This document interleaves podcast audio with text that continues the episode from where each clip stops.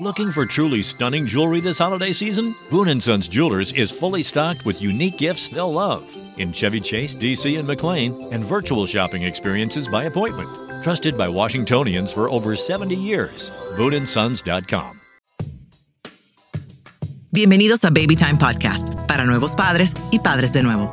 Hola, soy Micaela Riaza, madre de dos hijas, dula posparto, educadora de lactancia, educadora de preparación al parto y creadora de Baby Time. Mi compromiso con ustedes es proveerle información de manera llana, fácil de entender. Antes era la falta de información, ahora es el bombardeo de información. Los voy a ayudar a entender qué necesitas y qué está de más. Bienvenidos. Posparto en la pandemia. Hola, yo soy Micaela Riaza de Baby Time RD. Estoy acompañada de Elizabeth Guzmán, que es madre, está recién parida y es dula posparto. Entonces, está parida en la pandemia. Eli, o sea, ya hablamos del embarazo en pandemia, hablamos del parto en pandemia. El posparto, que es lo que la gente menos habla y para lo que la gente menos se prepara. Todo, el mundo se prepara para el embarazo. Clases, talleres, todo. se prepara para el parto y después como que el posparto ¿Qué va a pasar? Nadie habla de eso. Digo, ahí entramos las dulas, que somos las hadas madrinas, pero ¿cómo fue o cómo ha sido tu posparto en, la en tiempo de pandemia? Yo quiero... Tuviste, una cesárea, o sea, sabemos que tuviste una cesárea. Tuve una cesárea y quiero comenzar con las dulas también necesitan dulas. Ah, totalmente. Porque en ese momento tú eres madre y se te olvida todo. O sea, yo me acuerdo de visitar a una eh, colega que es dula de parto en dos de sus tres partos. Y ella me decía, por favor, dime, dime qué estás comiendo yo.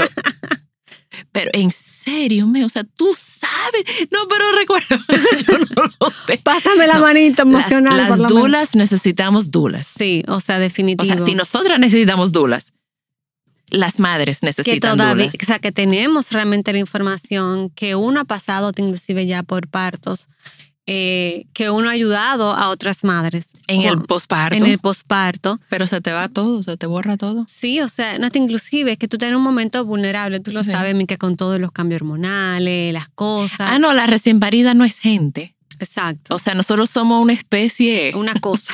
una, una cosa como complicada, que lloramos por todo y no sabemos por qué. Lloramos por todo y por nada y. Y, nos duele aquí, nos duele allá. Y, y, pásame esto y yo no me puedo mover como yo quiero. No, y queremos, queremos movernos y queremos. Y no podemos. Y no podemos. Y no podemos por X o por Y. Hay unas que por cesárea, otras porque le hicieron una episiotomía, hay otra porque está lactando y el bebé eh, no, se despega. no, se despega. y son las seis de la tarde, todavía no se ha bañado. O sea, no tenemos la misma movilidad y hasta inclusive eso es un tema. Sí. Eh, en mi caso en particular, esta fue mi tercera cesárea y realmente dentro de todas, para mí fue la más fuerte y la más eh, invasiva porque inclusive fue un poquito más ancha de... La herida. La herida. La incisión, ok. Y fue sumamente doloroso el proceso. Yo justamente hoy cumplo seis semanas que di a luz, o sea, ya hoy entre comillas tengo el alta de... bueno, ya tú puedes... Bueno, y no, no, no diga eso, no diga eso, Mica. Tú sí sabes lo que yo iba a decir. ya a partir de las seis semanas, en teoría, las madres pueden reiniciar sus. Eh, todavía. Sus funciones matrimoniales, tener relaciones sexuales. Pero mira, no tan bonito eso, ¿no? No, no, no, no, no, no, no, Cuando dicen, oh, ya, seis semanas, ya llegamos. Porque, mm, mm. sí, las seis semanas, hay una sequía muy larga para los padres que no saben de esto. Hay una sequía sexual muy larga. Puede ocurrir en el embarazo, porque hay madres, o se van para un lado o el otro. O por el otro. O se vuelven como unas ninfómanas. Ninfómanas es la, palabra, ok. Ninfómanas o se vuelven monjas, o sea, eso se seca. ¡pa! Y después en el posparto. Ay, no, no, no, no, no. Es un tema. Eso es un tema. o sea, que feliz seis semanas. bueno, mi esposo no va a escuchar este podcast. Lo va a escuchar en seis meses. Y él me dice, diablo, seis meses. Ay, pobre Ariel. Bueno. Pobre Ariel. No, pero en serio, eh, este fue un, un parto, digo, un posparto un poquito complicado. Para mí se me abrieron un poquito los puntos. Y ¿En tu casa? En mi casa. Ay, virgen, ok. Y liqueé mucho. ¿Cómo te diste cuenta? O sea, porque eso está, eso está vendado. ¿Cómo tú te diste cuenta que se abrieron? Comenzó a liquear. Entonces, como ya yo tenía dos experiencias extra, Ok. yo decía, mm, está bien un poquito, pero está liqueando mucho y mucho y mucho y Pero era sangre o era líquido. Era Amb- ambas cosas. Era mezclado. muy fuerte. Entonces, cuando yo voy ya a la consulta, ah, mira, sí, aquí se abrió, aquí se abrió, pero tranquila que eso se une, porque eran dos o tres puntos. Me quitaron ya los puntos, se tenían que retirar. Hacen así como zipper, como frup. Exacto. Y tú sientes, ok, como que es más la, la impresión emocional de Sí. lo que se siente Sí, realmente. Pero al otro día en casa, cuando yo me desperté, ¿qué pasó? En par en par, de extremo a extremo, Todo abierto. todo abierto. Ya me muero. Entonces, eso fue tirar fotos, llamar al ginecólogo, quédate tranquila, ponte esto. Entonces, el proceso de yo lactar, el proceso de yo pararme de la cama. O sea, mi esposo tuvo que tener paciencia de ángel conmigo porque es que yo lo necesitaba para que me subiera los pies a la cama, para que me recostara la espalda. Realmente desde que llegamos de la clínica, simplemente que yo estaba acostumbrada a que a los 3, 4 días yo, yo podía hacer ese tipo de cosas solas. Exacto.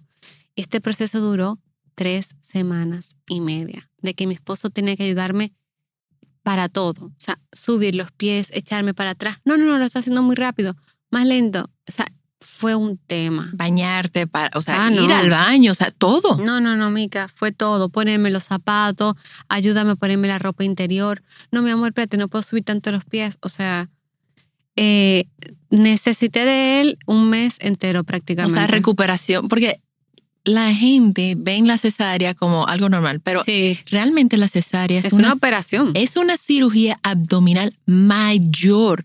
Si para sacarte la vesícula, que es como una bichuelita, te mandan reposo por 15 días, con la cesárea no te mandan reposo. No. Entonces, o sea, realmente no mandan reposo con una cesárea. Tú no. No. puedes reposar. Primero tú tienes que un ser humano que está dependiente de ti, que demanda 24 horas, 24 horas al día tu atención. Entonces, con una cesárea y con esa complicación, Sí. yo ni me imagino. No, fue todo un tema. Hasta inclusive eso, el tema de yo lactar a la niña. ¿Qué Eh, posición te facilitaba? La biológica me ayudó bastante. El tema es que ella comenzó con un reflujo, entonces esa aumentaba más el reflujo porque le aplastaba la barriguita. Entonces ahí teníamos que ayudarnos. El, tú sabes que el acostada de lado Ujú. es lo máximo cuando uno tiene mucho sueño. Pero yo ponerme de lado con esto. No, no, no, no, no, o sea, imagínate, o sea, eh, yo podía, pero era, mi amor, ayúdame, un chin de helado, espérate, la almohada. Era todo un proceso.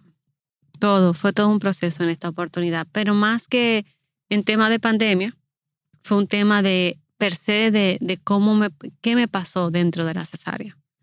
Eh, se me abrieron los puntos.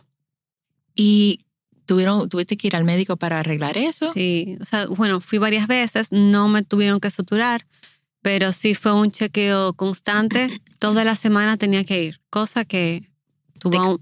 No, y te expone más. Sí, Porque normalmente tú vas a las dos semanas no, a la semana, o a, la los 10 semana, días. ah, exacto, a los siete o diez días y, y después, a los seis meses, a las seis a las semanas. seis semanas. Y ya, y ahora yo tuve que ir todas las semanas y todo eso fue un proceso de mi amor. Eh, tal día, acuérdate que nos vamos a la clínica. Entonces, teníamos que ir mi esposo, la niña, yo y, y mi otro hijo. Entonces íbamos toda la familia, ellos se quedaban en el carro y yo subía eh, y bajaba. Entonces, era todo un proceso, fue todo un proceso, realmente. Y- Y la parte de, tú, ¿cómo tú lo viste? O sea, la parte de recibir o no recibir visitas, bueno o malo. Fueron, En mi caso fue... mm, mm, ¿Qué te digo? A mí me dolió mucho el tema de la familia. Eso, que no podían estar conmigo al lado.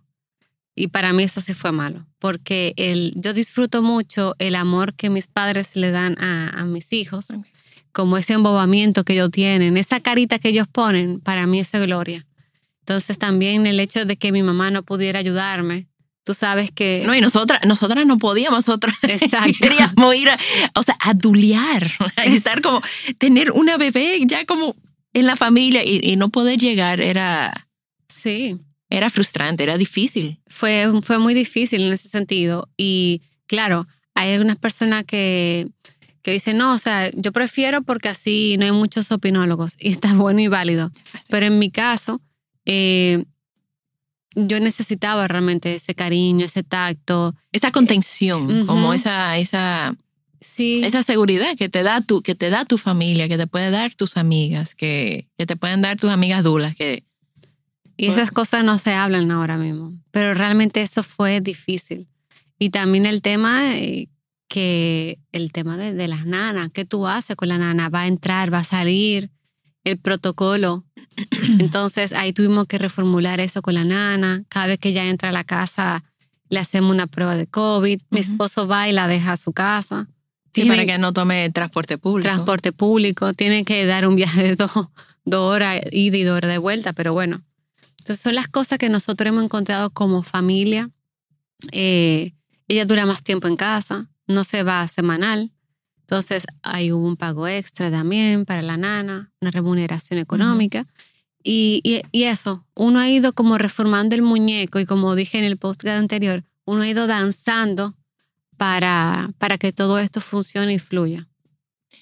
¿Y cómo fue o cómo está haciendo? Porque nomás tienes seis semanas, o sea, tú estás en pleno posparto, porque el, el cuarto trimestre, que Sí. son los primeros tres meses después del nacimiento, es un proceso de adaptación del bebé a, a- vivir en el mundo. fuera del útero. Sí. Entonces, ¿cómo tú te has adaptado a las malas noches? O sea, si las has tenido, si, cómo tú estás durmiendo con la bebé, cómo tu hijo se ha, porque tú tienes otro hijo en la casa, cómo ha reaccionado con la llegada de, de Lucía, cómo, cómo, cómo se ha manejado todo eso. ¿Y tu esposo está más en la casa o Sí. ya se está integrando otra vez a la, al trabajo? Fue una dinámica, ha sido una dinámica muy positiva. Conté eh, quizá al inicio lo, lo peor que me pasó de la cesárea, pero realmente ha sido esa dinámica que tú acabas de comentar muy positiva dentro de todo. Sigue siendo un posparto, sigue siendo complicado las malas noches, eh, pero un ejemplo, mi esposo, gracias a papá Dios, él tiene un horarios flexibles y él ha podido estar más en casa. Entonces hemos encontrado la forma eh, poco a poco de, de machar nuestros horarios para que yo pueda descansar un poquito aquí, eh, a lo que yo, bueno, me tengo que despertar mucho en la noche por la niña, es muy demandante, mi gordita bella, le encanta comer, entonces Pero eso es bueno. es muy bueno. Es bueno y, y es saludable que los niños se despierten con esa Sí. frecuencia porque significa que son capaces de despertarse. Y eso es- para un recién nacido es sumamente importante. Sí, Eh, la sociedad nos pone que el niño bueno, el niño que duerme mucho. No, no, no, los bebés tienen que despertarse, tienen que poder arouse, o sea, poder salir de un sueño profundo a un sueño ligero. y aparte de su, su propia supervivencia. Es, es por su supervivencia. Y ella realmente, o sea, una niña sumamente buena, come muchísimo, como te comenté, eh, está ganando muy bien de peso. O sea, realmente ha sido todo, no te voy a decir, tú sabes que cansa, ¿verdad? Pero ha sido todo muy fluido y muy positivo. Eh, hago colecho con, con nuestra hija. ¿En la cama o en la habitación? Sí, eh, iniciamos en la habitación solamente las primeras dos semanas, pero con el tema del reflujo que te había comentado, pues la pasamos entonces a la cama. Ese es un tema que después haremos un episodio nada más hablando del Solamente el colecho, colecho. porque es un tema sumamente tabú por nuestra cultura. Que se va a acostumbrar. Que se va a acostumbrar, que, que la, o, o el riesgo, porque ven como la madre como una, un arma letal para un bebé. Y no, o sea, hay formas de hacerlo de manera segura. Es más, em, yo, yo estudio mucho, yo leo mucho para siempre mantenerme al tanto. Y actualmente estoy haciendo una certificación sobre el sobre sueño, o sea, una, un segundo estudio sobre sueño. Y este, este, esta certificación habla mucho del colecho y está basado en evidencia de James McKenna, que es un antropólogo. Y yo siempre lo había pensado, pero ahora tengo, me puedo apoyar. La base científica. Sí, siempre me puedo apoyar en esa base de que nosotros como raza no hubiéramos sobrevivido si no hubiera sido por el colecho. Entonces, no hacer colecho, que significa dormir con tu bebé o en la cama o en la, en la misma habitación. O sea, no es, no hubiéramos sobrevivido como especie. Sí. O sea, eso de no hacer colecho es algo de hace 100 años para acá o 150 años, pero los 40 millones de, de años que tenemos de, de, evolución, o sea, ha sido gracias al colecho. Gracias al colecho. Entonces es normal que... Y a la lactancia materna. Totalmente. Bueno, incluso él sacó un término que se llama breast sleeping, que no es breastfeeding, que eso es amamantar, es breast sleeping, es amamantar durmiendo. Y la interacción que ese bebé recibe de esa madre sensorial mantiene a ese bebé, se sincronizan, o sea, eso, el bebé y mamá se mantienen, bebé se mantiene eh, alerta, o sea, la madre está respirando, el carbono dióxido le cae al bebé, eso le activa eh, ciertos reflejos en el bebé que no permite que entre un sueño tan profundo porque el sueño profundo en un bebé es peligroso. Sí. Entonces, pero cuando duermen juntos, la madre, aunque sí, la fórmula sí hace que el bebé duerma más tiempo, pero ese es uno de los riesgos. Entonces, a que, duerma que duerman juntos, también tú lactas más frecuentemente, pero tú descansas más. Totalmente. Es como, bueno, la, que lactamos y hemos lactado van a saber que llega un momento en que tú te lo pegas y tú no sientes absolutamente nada, tú sigues durmiendo normal. Tú llegas a dormir, o sea, es como la película de Inception, que donde hay como diferentes niveles de sueño. Exacto. Tú como que te levantas, tú estás quizá en el quinto nivel de sueño y tú subes quizá al segundo, te pega tu bebé y pa, y vuelves otra vez. Y de una vez. No es que tú tienes que levantarte, salir de la habitación, cruzar el pasillo, entrar a la habitación del bebé y darle un biberón o lactar. en, también en el caso. En el caso. Entonces, o sea, uno, yo hice el colecho con mi segunda hija, no lo hice con mi primera hija y yo dormí. Sí, sí, sí. O sea, yo no te puedo decir que tuve una mala noche per, se. Sí, realmente no está funcionando bien. Ahora que me siento un poquito mejor, eh, con el tema de la cesárea, bueno, pues es muchísimo más cómodo eh, lactarla de noche, porque ya, ya yo me siento bien físicamente. Eh, y, y eso no ha ido muy bien con el niño, ha sido también fabuloso, gracias a Dios, hasta el nuevo aviso, como yo digo, no le ha dado celos con la niña, quizás también por lo tan deseada que fue por su parte, y lo hemos involucrado en todo. Él nos ayuda a bañarla todas las noches, él que le lava, él es el encargado de lavarle los piecitos y las patitas ah, a la gorda y también él es el encargado de echarle la agüita de, del pecho para abajo. Como tenemos la técnica de la toalla en el baño, bueno, entonces él mantiene a su hermanita calientita. Ay, y, y para él eso es lo máximo. Mira, y lo, sé porque lo he visto en fotos, pero cuéntame del, del porteo. Súper. ¿Qué tú has estado haciendo? Es necesario, o sea, como es una niña muy demandante, come mucho, eh, la única forma que yo tengo para yo comer es tenerla siempre arriba mío. Entonces, el porteo ha sido una clave fundamental para yo poder comer, para inclusive poder hacer una actividad extra con mi hijo dentro de casa, pintar con él, jugar a las cartas, eh, ver un programa de televisión con él. Entonces es como que me da esa mano libre y el descanso, tú sabes, de la espalda, de espalda y cuello y hombros. Entonces ha sido una herramienta, una herramienta sumamente positiva. ¿Y tu hijo no se, no quisiera portear o no quisiera que tú lo cargues ahí o ya él no, ya ni lo ves, como que se disimula la bebé ahí adentro y no. Sí, no, él, él en ese sentido no. ¿Y tú has sentido alguna... El posparto por lo general es... La madre está muy sola, está muy aislada por nuestra cultura de que, bueno, la madre se queda en la casa. Le dicen a la madre, en tiempos normales, no salgas con tu bebé.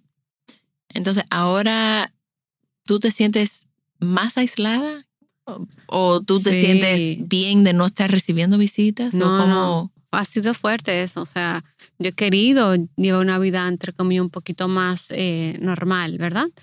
Y no, no he podido. Inclusive la primera vez que yo pude salir, que salimos los cuatro, fue al parque. Fuimos al Mirador Sur, nosotros vivimos cerca, entonces fue un viajecito cortito, llegamos. Yo me senté en una silla con la niña, la lacté ahí, mi esposo jugó fútbol con, con mi hijo al frente. Entonces, cuando yo salí del carro fue como que, wow, qué libre me siento. Esa fue mi sensación, qué libre. Ujú. Y, y- y lo escribí en el grupo de la familia y le envié fotos, miren qué chulo estoy en el parque. Entonces, sí, realmente el posparto dentro de una pandemia, eh, se lo digo chicas, es eh, un poco diferente, en lo cual hay que seguir danzando con, con esto y cada quien encontrar sus equilibrios, ¿verdad? Eli, ¿y tú tuviste alguna algún trastorno postparto, la melancolía, los baby blues? Me dio un poco de baby blue al inicio, quizá la primera semana y Ok. media más o menos, pero después Se te quitó. no. Lo que sí me dio el tema del dolorcito que Ah, yo no, tenía. Pero Eso que fue, se te abra la cesárea, eso tiene que ser. eso fue lo, realmente lo único y el proceso de adaptarnos. Y una cosa que yo le recomiendo a todas las chicas, aquellas que no han dado a luz, es que conversen mucho con sus esposos y lo concienticen. Porque, como tú muy bien dijiste, la sociedad te pone algo o no habla de ese algo. Y cuando llega la pareja a ver a su esposa o tan vulnerable o tan necesitada de ellos, eh, se sorprenden o, o choca o, o no pueden marchar bien como pareja. Y realmente eso es bueno hablarlo antes, de ver lo que es algo normal. Hay muchas mujeres que pasan por un baby blue. Un baby blue es una mini depresioncita. Es de- una melancolía, Sí. es como, que todo llora. sí, que es ese sentimiento de vacío, ese sentimiento de cambio. A veces ni siquiera sabe por qué es que lo está sintiendo, pero es, es normal y no es nada que el papá o la pareja tiene que arreglar. Exacto. sino la madre simplemente, nada más tienes que apoyarla, no tienes que... Y, y estoy 100% de acuerdo contigo que ellos tienen que aprender, concientizarse, saber Sí, qué esperar. exacto. O sea, hay, habla, hay un libro que dice qué esperar cuando estás esperando, no, hay que hablar de qué esperar cuando llega. Sí, O sea, hay veces que tu bebé va a llorar, que no vas a saber el por qué. Hay veces que la lactancia es difícil, saber a dónde recurrir, a dónde buscar ayuda. Em, por suerte, la ayuda no se tiene que limitar a ser local, porque ya estamos virtual. en un mundo virtual, un mundo digital. Entonces, la pandemia, si algo bueno ha traído es que hemos podido ayudar a madres como dulas eh, en diferentes países. Bueno, ustedes me ayudaron a mí. El grupo, sí, el grupo te Sí, es el grupo. Yo escribí varias veces en el grupo cuando yo tuve unas complicaciones con un seno y la lactancia. Ujú. Chicas, me está pasando esto, chicas. Ya yo hice esto y esto y esto, pero ¿qué ustedes creen que más puedo hacer? O sea, Claro. Fuimos realmente un equipo. Así inclusive vuelvo y repito conmigo, o sea, las dulas también necesitamos dulas. Y el que te digan a ti, Eli, no, mira, por aquí o por acá, o sea, eh, se necesita y como Baby Time también lo hace vía virtual, es una muy buena herramienta. O sea que nada, estamos aquí para apoyarte a ti y a la familia y seguir apoyando a todas las que nos están escuchando. O sea, eh, apoyamos madres en Nueva York, en Texas, en, en Miami, en Santiago, en La Romana, en la capital. O sea, puede ser una vecina y si no se siente cómoda recibiendo personas en presenciales, ayuda presencial, Claro. existe la parte virtual que funciona. Yo tenía mis dudas al principio, pero funciona. Sí, de Sí. verdad que, que nos sentimos, aunque no hace falta el olor a bebé, ese olor es, Y cargarlo. ese olor es intoxicante. ¿no? O sea, eso es como olor a nuevo, que después no huelen a nuevo. Créeme. Bueno, pues Eli, muchísimas gracias por contarnos tu historia, contarnos Siempre. tu experiencia, porque yo no fui madre, o sea, fui madre de adolescentes en pandemia. Ese es otro tema. No, ese es otro tema. Eso, wow. Pero nada, disfruta que Lucía, chiquitica, Problema chiquitito. sí, problema chiquitito que no está escuchando música que no va con tus valores, que no está en redes sociales, que no está en todo eso. O sea, que eso es, tú estás feliz y no. Y sí, los, yo espero que sí lo sepas, que tú estás feliz. La gente dice, yo era feliz, no lo sabía, tú sí lo sabes. Amén. Muchísimas gracias, Eli. Y estamos aquí en Baby Time Podcast. Estoy feliz de estar compartiendo con madres y padres y abuelas y tíos y tías y amigos de madres y, bueno, de familias que están embarazados y esperando. Y les seguiremos trayendo información importante, por lo menos información que yo creo que es importante que ustedes lo tengan. Cosas que yo hubiera querido Tener. oír, Sí. oír. O sea que muchísimas gracias por acompañarnos hoy. Siempre, Mica. Estamos en las redes como arroba babytimerd y babytimerd.com. Estoy muy honrada poder compartir mi información y la de los expertos, que yo voy a tener expertos acompañándome en diferentes temas. O sea que nada, señores, muchísimas gracias. Baby Time Podcast es grabado en Pinktree Studio.